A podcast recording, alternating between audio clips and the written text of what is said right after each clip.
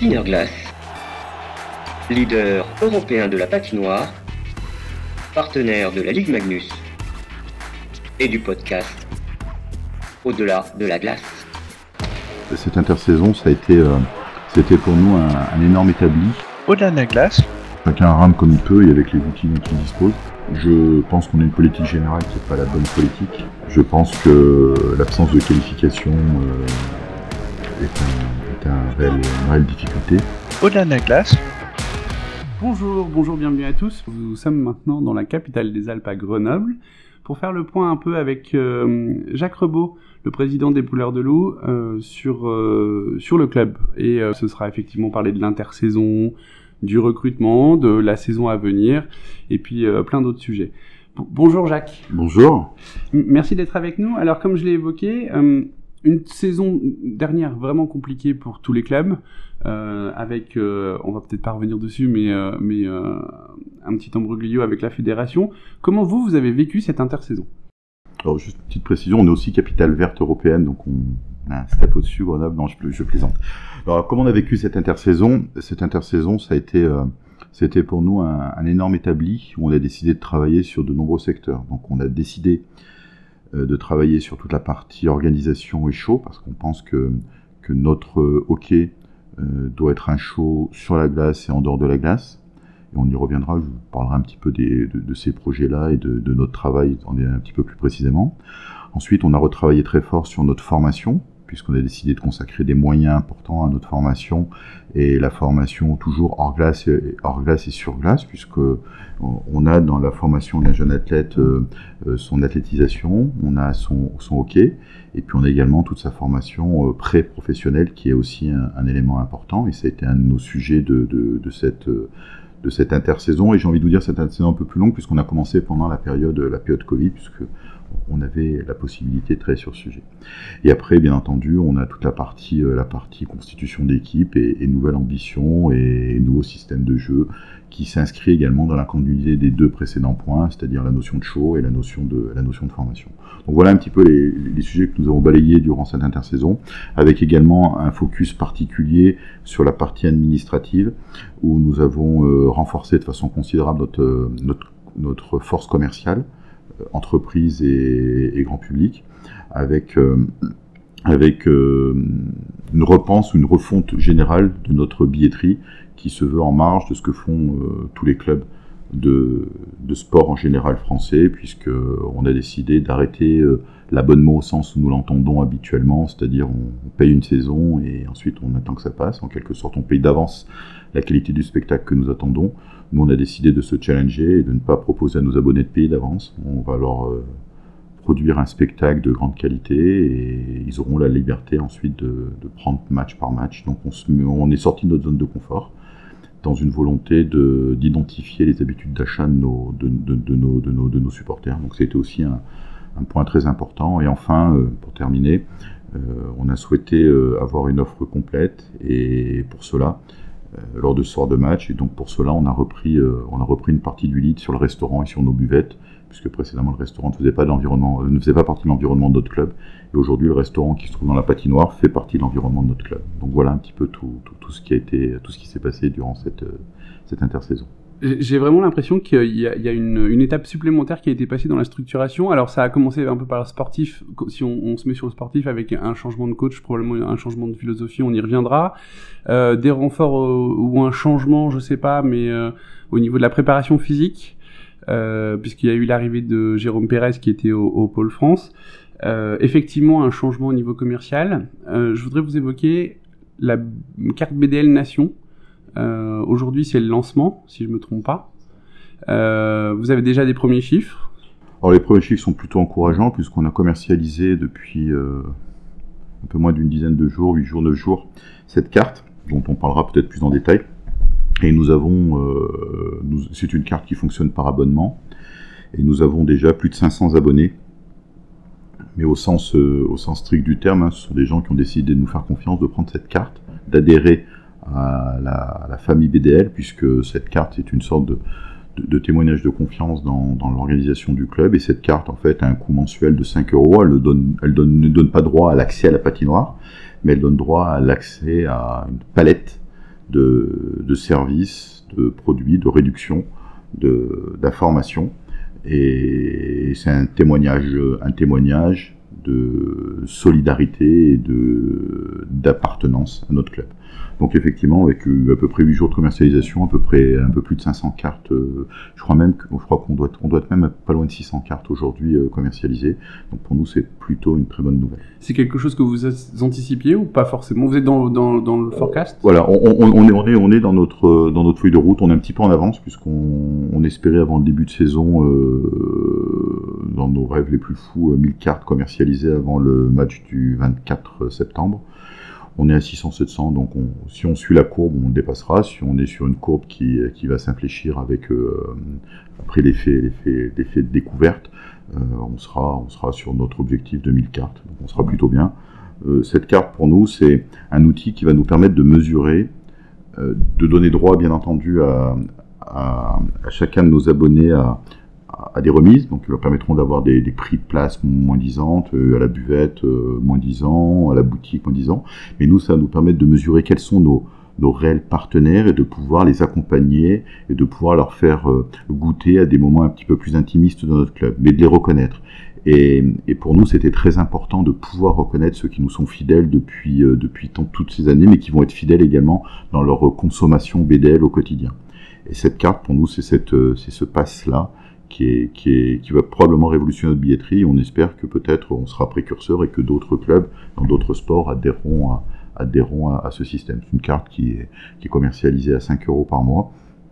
Et, étonnamment, nous avons même des, personnes hors Grenoble, donc qui ne sont pas des, réguliers de la patinoire, qui ont pris ces cartes, donc dans d'autres villes, Amiens, euh, on en a quelques-uns à Rouen également.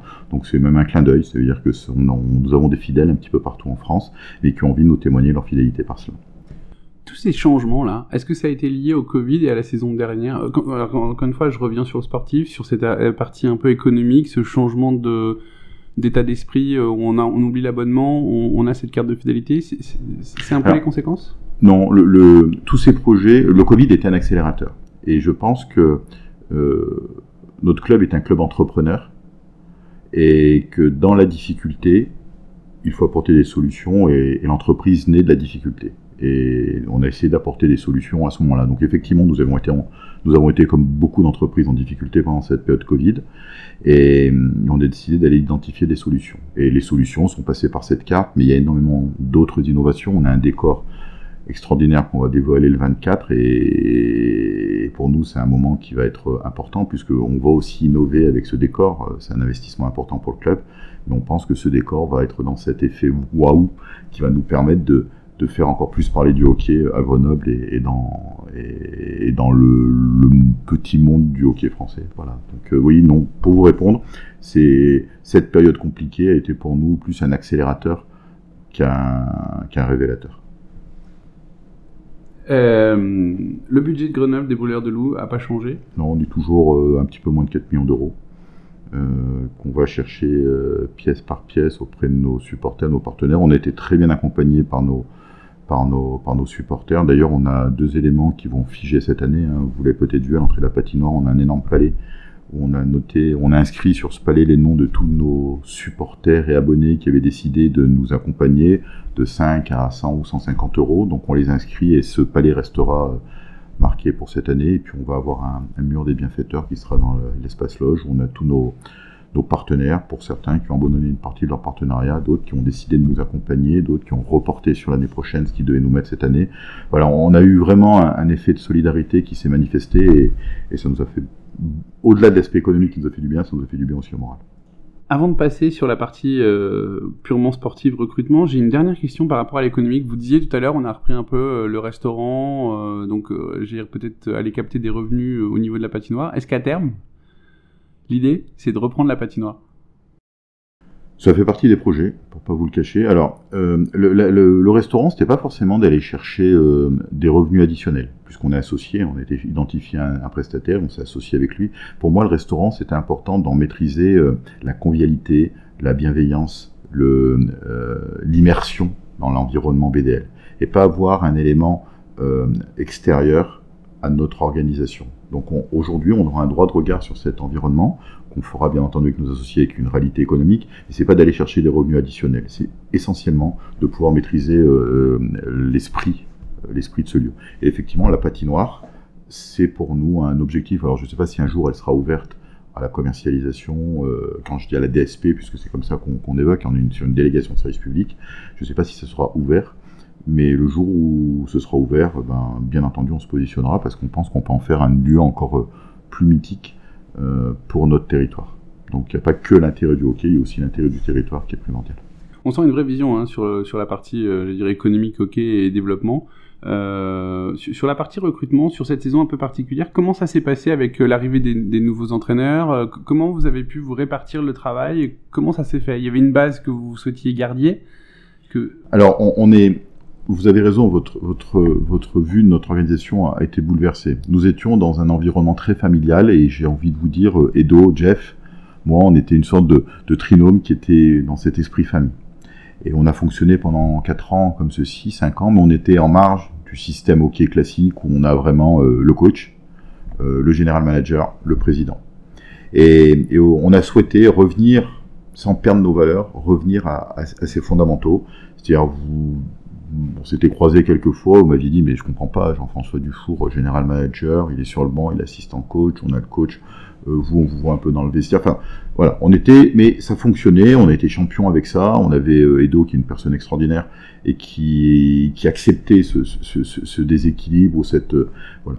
Et on a décidé cette année de revenir sur un schéma un petit peu plus normal parce qu'on avait besoin de, se réinventer aussi sur l'aspect sportif. Donc, effectivement, Jean-François Dufour a pris de la hauteur. Il est devenu le général manager avec uniquement cette casquette nos coachs que nous sommes allés chercher, euh, on a été chercher un coach spécialiste gardien parce qu'on pense que c'est ce qui nous a manqué par le passé. On avait un prestataire, on a décidé d'internaliser. Et puis ensuite, on a été chercher un gros coach qui nous a donné quelques, quelques fondamentaux qui étaient importants pour lui et qu'on s'est engagé à respecter. Et puis on a Jean-François Dufour qui prend de la hauteur. Et donc aujourd'hui, effectivement, ce qui n'était pas le cas par le passé où j'avais, euh, je pouvais témoigner mon impatience dans le recrutement et, dire que il faut vite, vite, vite parce que je suis un anxieux maladif. Euh, là aujourd'hui, on m'a appris la patience. Donc effectivement, vous voyez, on, va commencer dans quelques jours la saison et on n'est pas complet. À mon corps défendant, je vois passer beaucoup de joueurs, beaucoup de fiches. Je les envoie régulièrement à, Jeff, qui est l'arbitre, mais qui échange avec, avec les coachs. Mais voilà, c'est le nom ou la qualification ou le type de joueur ne correspond pas et on ne se dépêche pas. Donc euh, voilà, c'est voilà, on a tous fait un effort pour reprendre des fonctions qui correspondent peut-être plus à, à, l'organigramme classique d'un club. Mais euh, on verra. Voilà, l'avenir nous dira si, si ce changement est un changement qui sera bénéfique pour l'organisation. Il faudra juste laisser le temps. Mais effectivement, on va commencer notre, notre saison. On ne sera pas complet. Il nous manquera peut-être deux, trois joueurs euh, qu'on viendra durant la saison rajouter, ou peut-être qu'on se parle aujourd'hui et que demain j'aurai le coach viendra me trouver avec un joueur. On a eu quelques belles fiches hein, de joueurs, ils étaient vraiment focalisés sur deux trois joueurs. On avait Crignon qui était aussi un de nos objectifs on n'a pas pu, séduire. Je pense que c'est pas nous qui n'avons pas pu le séduire. Je pense que c'est le hockey français qui n'a pas pu le séduire. Mais en tout état de cause, il a décidé de rester à l'étranger. Et ensuite, euh, nous avions deux étrangers, euh, deux très belles fiches, mais effectivement toujours euh, quand les joueurs étrangers et notamment les belles fiches viennent en France, ben, ils savent qu'ils n'iront plus jamais dans un championnat, dans un championnat étranger. Donc c'est presque, comment dire, sans être trop, trop c'est ouais, une fin de vie professionnelle, c'est une fin de vie de carrière internationale. Voilà, donc c'est effectivement, euh, c'est effectivement les difficultés qu'on rencontre et qu'on va chercher des gros joueurs. Ils me disent, moi, une fois que j'aurai joué en France, je ne pourrais plus aller jouer ailleurs. Euh, je vais revenir sur ce sujet euh, du hockey en France parce que je pense que c'est intéressant. Mais euh, sur cette partie recrutement, est-ce que le contexte sanitaire a, compliqué les choses? Le pass sanitaire, est-ce qu'aujourd'hui tous les joueurs sont vaccinés à Grenoble? Alors, ça a compliqué parce qu'on a trouvé beaucoup moins de joueurs sur le marché. Je pense que les joueurs un peu anxieux n'ont pas cherché plus. Ils avaient, ils ont conservé. Tous nos joueurs ont été très très tôt vaccinés dès que, ça a été, dès que la vaccination a été ouverte et pour nous c'était un préalable. Et ensuite, on a raté un gros joueur tchèque. Alors, je peux même pas vous dire son nom parce que je crois qu'il y a que des consoles dans son nom, mais euh, on a raté un, très gros joueur tchèque, qui lui ne souhaitait pas être vacciné pour des raisons personnelles. Euh, voilà, un joueur qui nous aurait fait beaucoup de bien. On a longuement discuté avec lui, mais euh, on n'a on pas pu transiger au fait qu'il refusait de se faire vacciner. Donc du coup, il ne sera pas chez nous cette saison. Donc voilà, pour nous, voilà, il y avait ce préalable aussi bien pour les U20 que pour les pros. Hein. Tout le monde est vacciné dans notre groupe. Sur, pour, revenir là sur le hockey français, votre vision aujourd'hui, c'est qu'on est peut-être trop dans l'entre-soi et qu'on n'essaie pas de se développer, même sur une partie économique. C'est ça votre vision? Vous êtes un peu seul à ramer? Je ne sais pas si je suis seul, ce serait un peu prétentieux. Je pense que chacun rame comme il peut et avec les outils dont il dispose. Je pense qu'on a une politique générale qui n'est pas la bonne politique. Je pense que l'absence de qualification euh, est, un, un réel, une réelle difficulté. C'est-à-dire qu'aujourd'hui, on n'existe plus dans les tablettes et même quand on a le ranking des championnats euh, mondiaux, voire européens, bon, on, apparaît, on apparaît très loin malgré la qualité qu'on est capable de est capable de proposer sur la glace. Donc euh, voilà, je je, je, suis pas euh, au pilotage et j'ai pas envie d'aller voir ce pilotage là. Je suis juste euh, un spectateur de, de, cette difficulté et, j'en souffre. Voilà, donc des choses à faire, je peux le dire à mon bureau en disant voilà moi je ferais plutôt comme ça, je ferais plutôt comme ça, mais je me rends compte que c'est pas comme ça que ça, se fait. Voilà. Juste des exemples, hein, quand vous avez Guillaume Leclerc qui, est un, qui a fini meilleur buteur euh, de notre championnat, voyez qu'il n'arrive pas à trouver un club étranger euh, dès qu'il sort de notre championnat. on a toute la profondeur de la médiocrité de, notre, de la qualité qu'on donne à notre championnat. C'est-à-dire que vous avez un joueur qui est le meilleur buteur de notre championnat et qu'aucun autre euh, championnat de qualité accepte d'aller, aucun autre championnat de qualité n'accepte d'aller, d'aller, d'aller, d'aller, chercher. je comprends pas. Revenons à Grenoble. Euh, une, dire, un vrai changement, un palier, on a vu hein, sur la partie économique, sur la partie euh, structuration du sportif. Quels sont les objectifs et la philosophie du club pour là ou les saisons à venir? Je souhaite, euh, je souhaite bien entendu, alors sur l'aspect purement trophée, effectivement, je souhaite que chaque année on soit un challenger pour les deux trophées. Donc il y a un challenger CE. Notre, position, c'est d'être dans les dans les deux trois euh, dans les deux trois euh, deux trois chaque année dans le championnat. C'est ce qu'on a fait euh, premier, deuxième ou troisième. C'est ce qu'on a fait depuis quelques quelques années. C'est de conserver cette place, voire premier ou deuxième.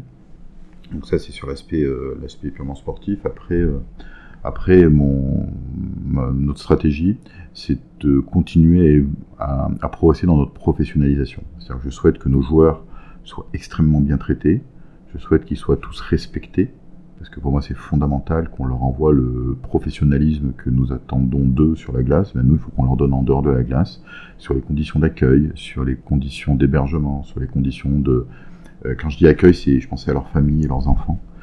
Euh, c'est euh, leur environnement, enfin tout ce qui leur permet de les mettre dans les meilleures conditions. Et je souhaite que ça, ça se répande de club en club et de joueur en joueur, pour qu'on ne vienne pas à Grenoble que pour chercher un salaire, qu'on vienne à Grenoble pour chercher ce professionnalisme. Et que même les jeunes joueurs soient, et on en parlera aussi probablement un petit peu plus tard, soient également euh, conscients qu'en étant à Grenoble, ils vont continuer à progresser. Parce que notre professionnalisme, notre préparation physique, notre, nos, euh, règles alimentaires, notre discipline, notre rigueur, font qu'ils vont continuer à, progresser. Et pour l'anecdote, je discutais avec un, joueur qui est un joueur français, un jeune joueur français qui est un copain de mon fils, un 98, euh, qui avait émis le souhait de revenir sur Grenoble. Et quand je lui disais, mais pourquoi tu reviens sur Grenoble? Je lui ai probablement moins de temps de jeu que dans l'équipe dans laquelle tu es. Il me dit, moi, ce que, je souhaite à Grenoble, c'est continuer à progresser et je viens chercher ce professionnalisme, cette préparation physique, ces moyens qui sont mis à nos dispositions pour pouvoir être encore plus forts. Donc que les joueurs ne viennent pas à Grenoble pour chercher du confort, qu'ils viennent à Grenoble pour se challenger, quel qu'il soit je reviens sur la, la préparation physique. Euh, vous avez recruté euh, pendant l'intersaison le, le, préparateur physique de l'équipe de France féminine. C'était sur une opportunité C'était parce que vous saviez qu'il allait y avoir un changement chez vous Comment ça s'est passé? Comment ça s'est passé Nous avons Stéphane Gervais, qui était notre préparateur physique euh, historique et qui avait construit tout un projet et qui échangeait depuis de nombreuses années avec, avec Jérôme Pérez. Jérôme Pérez est un scientifique de, la préparation physique et de haut niveau avec euh, euh, une réelle fibre euh, de lead. C'est un, un, patron, c'est un patron, un organisateur, un entrepreneur. Et il échangeait régulièrement avec avec Stéphane Gervais, et Gervais dupliquait un petit peu ce qu'il arrivait à, capter avec Jérôme. Donc on était dans cette logique que nous ignorions à l'époque, c'est Stéphane qui me l'a dit tout récemment, et donc Stéphane s'est retrouvé libéré en tout cas, c'est comme ça que je l'ai compris, s'est trouvé libéré ou en désaccord avec, avec la fédération. Et donc moi j'ai eu l'opportunité de, grâce à, Stéphane, de lui proposer un, projet, un projet de recherche et développement au sein de notre club. Donc il est sur un projet de recherche et développement avec une étude complète à, déployer. Et Stéphane, euh, Stéphane nous a proposé qu'il vienne nous rejoindre avec lui. Donc on avait notre staff qui était complété avec un, jeune, en, formation. Et donc nous avions les, trois acteurs qui nous permettaient de, construire. Et puis Stéphane a une opportunité exceptionnelle puisque, vous savez, il était approché par les Canadiens de Montréal. Vous êtes, vous êtes équipé pour pour pouvoir rejoindre cette, cette, cette équipe emblématique. Et ça s'est passé très vite. En une semaine, il m'a appelé, il m'a dit Jacques, je peux pas rater ça, il faut que j'y aille. Et on s'est retrouvé à, chambouler notre organisation en perdant Stéphane, mais pour son bien. Et donc euh, Jérôme a repris le lead qui était porté par euh, Stéphane précédemment. Et puis on a un nouveau préparateur physique euh, qui devrait nous rejoindre lundi et qui va venir finaliser notre équipe compléter notre équipe. En sachant donc, pour vous répondre, non, quand Jérôme nous a rejoint, c'était pas prévu que Stéphane parte. Euh, on était parti sur une nouvelle saison avec euh, l'équipe telle qu'elle était construite. Et finalement, euh, finalement, finalement, Stéphane est parti et on a rebondi. Et Jérôme a pris tout de suite est rentré dans le costume de directeur de notre préparation physique. Et on en est très heureux parce que c'est, comme je vous le disais en préalable, c'était un entrepreneur et il nous apporte déjà plein plein d'éléments nouveaux. C'est vraiment une bonne personne. Je vais revenir un peu sur la philosophie du club. Euh, on voit que les jeunes à Grenoble jouent. Ça fait partie de votre euh, ADN au club? C'est. Si on revient un petit peu en arrière, c'est vous dire que pour moi, la formation, c'est l'avenir du hockey français. Et je le dis pas pour, euh, pour faire beau, hein, je vous le dis, c'est parce que si on ne fait pas ces efforts-là, dans quelques années, il n'y aura plus de hockey en France. Et, je pense qu'on doit, nous, contribuer à, former des talents, enfin, à former des talents, c'est prétentieux, à permettre à des talents de, grandir et, de côtoyer très vite le haut niveau. Et donc, euh, ça, c'est la philosophie Jean-François Dufour. Il sera plus pertinent dans son analyse, mais la philosophie, c'est de dire qu'un joueur, il doit jouer à son niveau. Et si son niveau, c'est de Magnus, ben, il faut qu'il joue en Magnus. Si son niveau, c'est de jouer en D1, il faut qu'il joue en D1. Si son niveau, c'est de jouer en U20, il faut qu'il joue en U20. Et quel que soit son âge, quel que soit que soient ses origines, il doit jouer dans le niveau dans lequel il est à l'aise.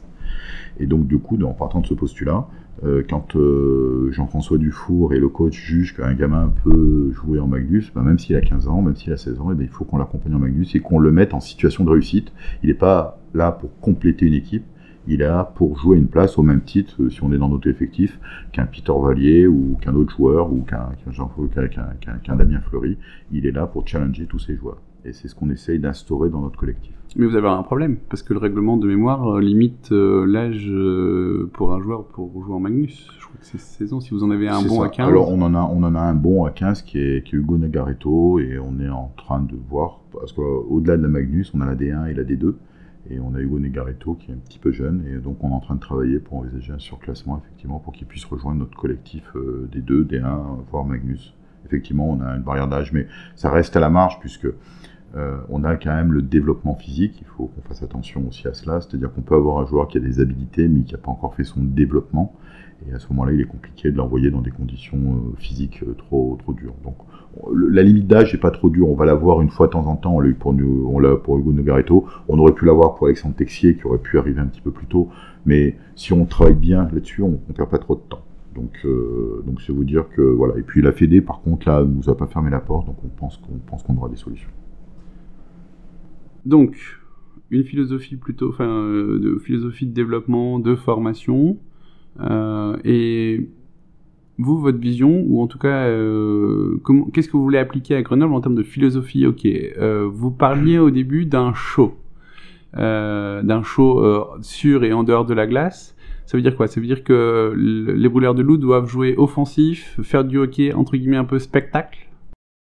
Je j'ai envie de vous dire oui, mais c'est pas moi qui vais piloter ça. Moi, je vais juste essayer, sous l'impulsion de Jean-François Dufour, je vais essayer d'apporter euh, d'apporter un, une, un style de jeu. Un style de jeu qui va être, là en l'occurrence, un style de jeu finlandais où quand j'observe le hockey finlandais, je me rends compte qu'ils ont une pyramide qui est bien moins large que les, ce qu'on retrouve en Amérique du Nord et qu'ils arrivent malgré tout à, placer beaucoup de joueurs dans les plus grands championnats. Ils arrivent malgré tout à être champions du monde.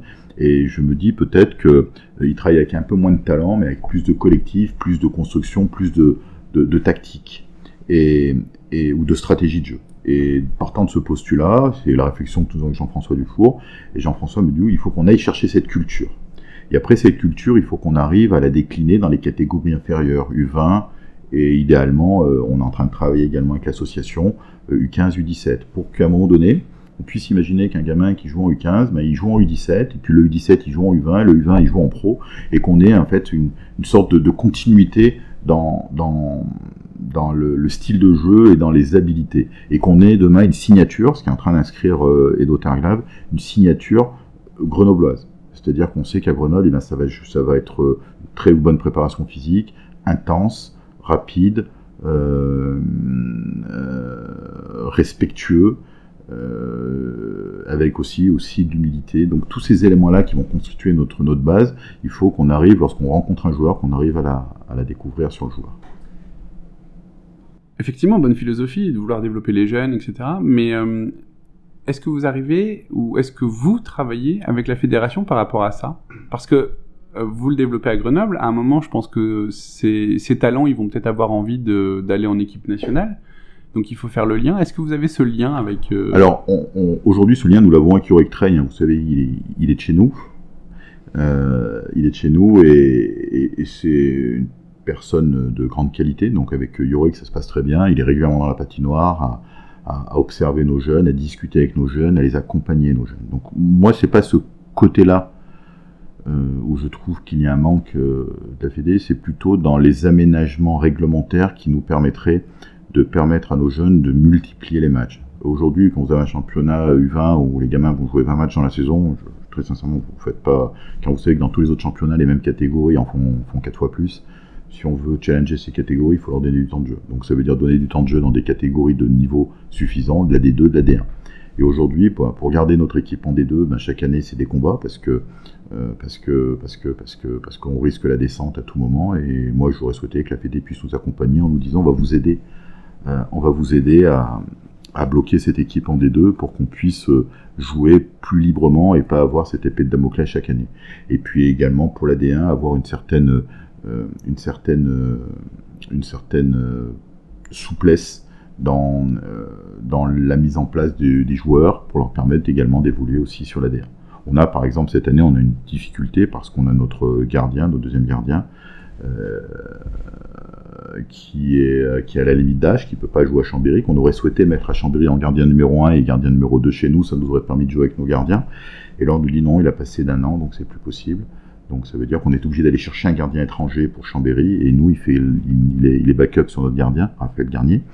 Et on trouve que c'est dommage parce qu'on aurait bien aimé lui donner la D1. Quand la D1 joue, ben, il aurait pu avoir une cage de D1 et venir en backup sur notre. Je pense qu'on était dans un meilleur projet. Alors je sais que ce projet-là est dans les tuyaux, mais il faudrait qu'on aille un petit peu plus vite et qu'on ait moins d'inertie pour faire avancer. En fait, à un moment donné, j'ai l'impression que tous les règlements tels qu'ils ont été inscrits ont été inscrits ou édités ou sont respectés pour éviter de tricher. À force de vouloir, ou peut-être qu'il y en a qui ont triché par le passé, peut-être qu'il y en a qui trichent encore, euh, mais notre souhait aujourd'hui, c'est pas de tricher, c'est cette formation. Il faut que nos gamins ils puissent jouer. Là aujourd'hui, ben, si on parle de, de, de, de, de Mathias Bachelet, dont c'est l'anniversaire, euh, Mathias Bachelet, ben, il a joué euh, deux matchs en D1. On va peut-être essayer de le faire jouer en U20 demain. On va voir. Je pense pas que ça lui fait trop de matchs, mais voilà, il a fait deux matchs en D1. Il en a fait deux la semaine dernière. La semaine d'avant, il était en Magnus avec. Euh, enfin voilà. Et, ces gamins, quand on est capable de leur donner euh, deux matchs par semaine, et à des niveaux où ils sont potentiellement ils peuvent s'exprimer, ben c'est comme ça qu'on crée, euh, qu'on crée de la performance et qu'on crée du développement. Et pas le donner à un, ou deux gamins. Moi j'en ai, là on en a, ce soir on en a, j'ai un 2003, j'ai un 2003, j'ai deux 2002, j'ai un 2001. Enfin j'ai des jeunes qui vont jouer aujourd'hui contre Gap. Euh, j'en ai euh, trois qui sont qui sont en D1 et demain j'ai mon équipe U20 qui va jouer contre Anglette. Euh, bien entendu affaibli parce qu'il va leur manquer nos meilleurs joueurs mais euh, je suis pas inquiet, c'est peut-être prétentieux, mais voilà, même si on est amené à perdre, euh, à perdre, ce que, je ne vais pas le souhaiter, mais je me dirais, bah voilà, on a en fait un peu d'adversité, mais je crains qu'on n'ait pas d'adversité. La semaine dernière, on a joué à HC 74, on gagne 10-4. crois qu'on a dû shooter 70 fois, et si on finit à 16, 16 2, 16 3, avec une équipe où manquait plusieurs de nos meilleurs joueurs. Je, suis inquiet pour le hockey français parce que c'est pas normal que soit capable de mettre, de mettre 15 buts, 14 buts ou 18 buts à une équipe qui est challenger dans le championnat U20 en ayant, en n'ayant pas nos meilleurs joueurs. Alors, est-ce que ça, c'est euh, au club uniquement de faire le développement ou est-ce que la fédération doit le faire? Et le pendant, c'est les moyens.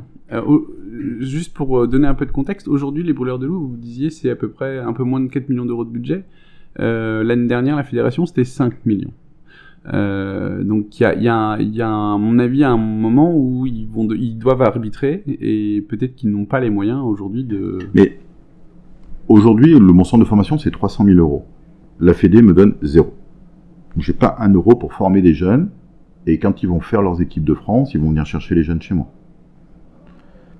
Euh, moi, je ne demande pas de changer. Je demande euh, que certains clubs, Nice, Briançon euh, et d'autres, forment. Et s'ils ne forment pas, c'est qu'est-ce qu'on fait pour qu'ils forment?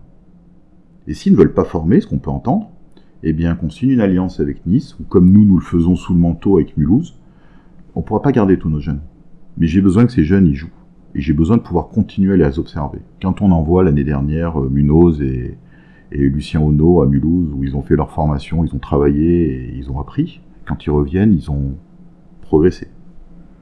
Euh, là, on a envoyé Chalaï et Quatron, qui vont travailler, qui vont progresser. On les a vus, on était très heureux de les voir, avec un regard bienveillant, parce qu'ils sont pas là-bas pour faire le nombre, ils sont là-bas pour continuer à progresser. Donc on leur donne des infériorités, des unités spéciales, on leur donne du temps de jeu, et Jean-François Duchour veille à ce que ce soit ça. Si c'est pas ça, on arrêtera tout de suite. Et je pense que ça, au lieu de le faire sous le manteau, ça pourrait être normalisé, organisé. Euh, Aujourd'hui, euh, Nice pourrait, on pourrait signer un accord avec Nice ou avec d'autres, où ils contribueraient à notre formation, et nous, on contribuerait à leur, former, à leur, transférer des joueurs. Ce qui pourrait être déjà un premier... Moi, vous, quand vous savez, il, faut juste faire attention. Grenoble, on est obligé de gagner. Je vous l'ai dit tout à l'heure, nos ambitions, c'est 1, 2, 3... Voilà. Quand euh, vous aurez 15 jeunes qui arrivent, on ne pourra plus gagner. Donc à un moment donné, c'est soit on décide de pouvoir les mettre en, formation ou en gestation ailleurs pour pouvoir ensuite les intégrer.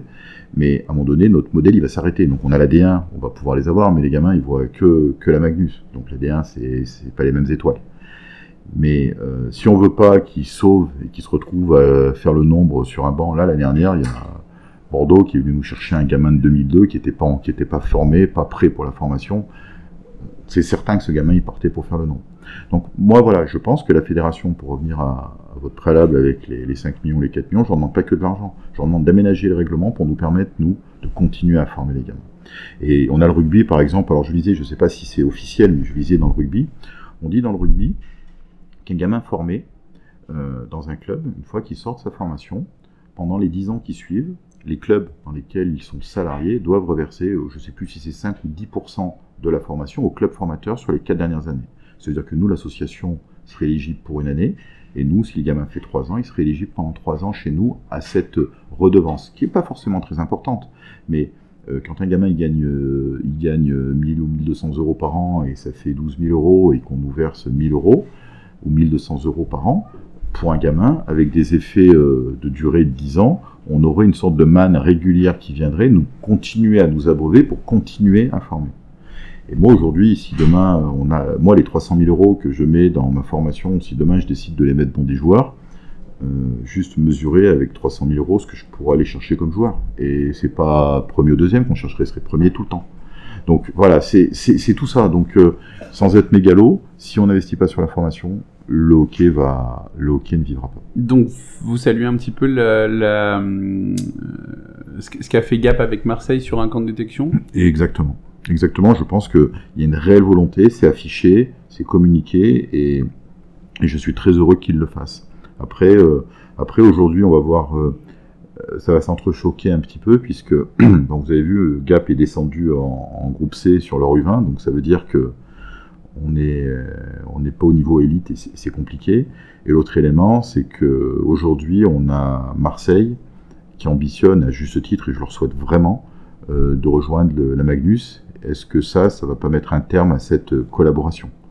Parce qu'une fois qu'on aura deux, clubs en Magnus, est-ce que cet, équilibre Magnus D1 fonctionnera encore? Donc euh, il faut que les ambitions puissent rejoindre un projet à long terme. Et, je crains ça. Par contre, moi je suis persuadé que Marseille, euh, Lyon euh, doivent être en Magnus. Justement, le premier Sergi, euh, qui se structure euh, pour être euh, pour, pour, être assez proche de ce club, en tout cas de les suivre et de voir leur structuration. Je trouve qu'ils se, structurent bien. Ils ont plutôt une bonne formation, en tout cas de mon, point de vue. ils font des bons recrutements. Quelle est votre vision sur ce sur cette équipe en région parisienne? Ah, Moi, je suis ravi. Je pense que effectivement, ils font un très bon travail. Je pense que ça va devenir très vite une équipe du haut de tableau de Magnus, et j'en suis très heureux. Je regrette juste une chose, c'est que ça s'appelle pas euh, Sergi et pas Paris. Mais euh, voilà, au-delà de ça, euh, c'est le seul reproche que je puisse leur faire. Mais au-delà de ça, je suis, euh, je suis, je suis vraiment. Enfin voilà, pour moi, je pense que ça fait partie de l'avenir du hockey français.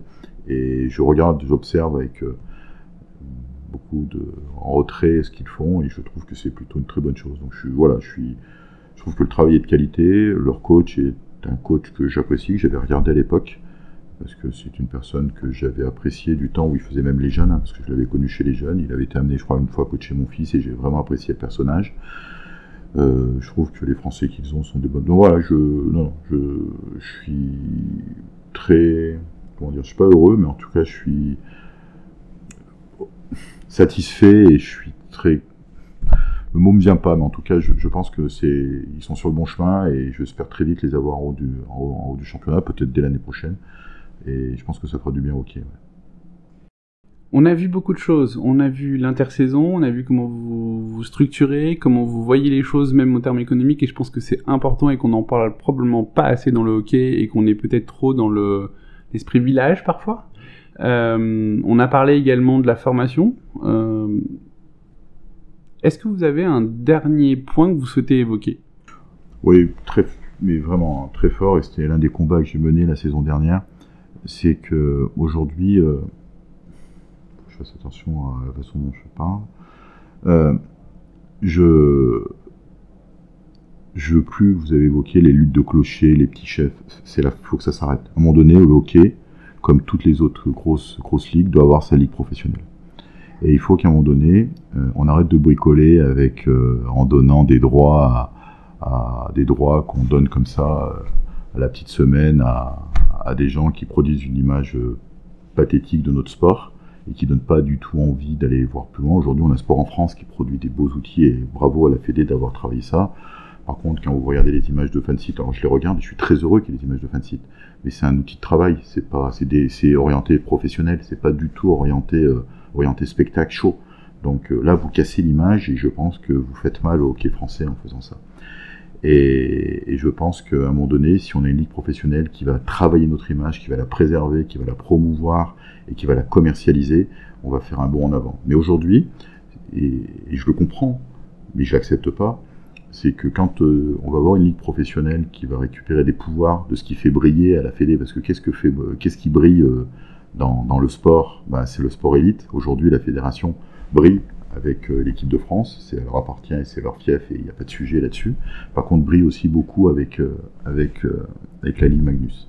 Et je pense que certains s'en gargarisent et en off, lorsqu'on discute dans les coulisses de la fédération et que des gens qui ont l'autorité me disent moi tant que je serai là, il n'y aura pas de ligue professionnelle, j'ai le sentiment qu'on est en train de d'enrichir l'ego de certaines personnes qui ont du pouvoir dans la fédé plutôt que de porter le hockey au effort. Et je suis très à l'aise pour dire ça parce que moi, je vis pas grâce au hockey.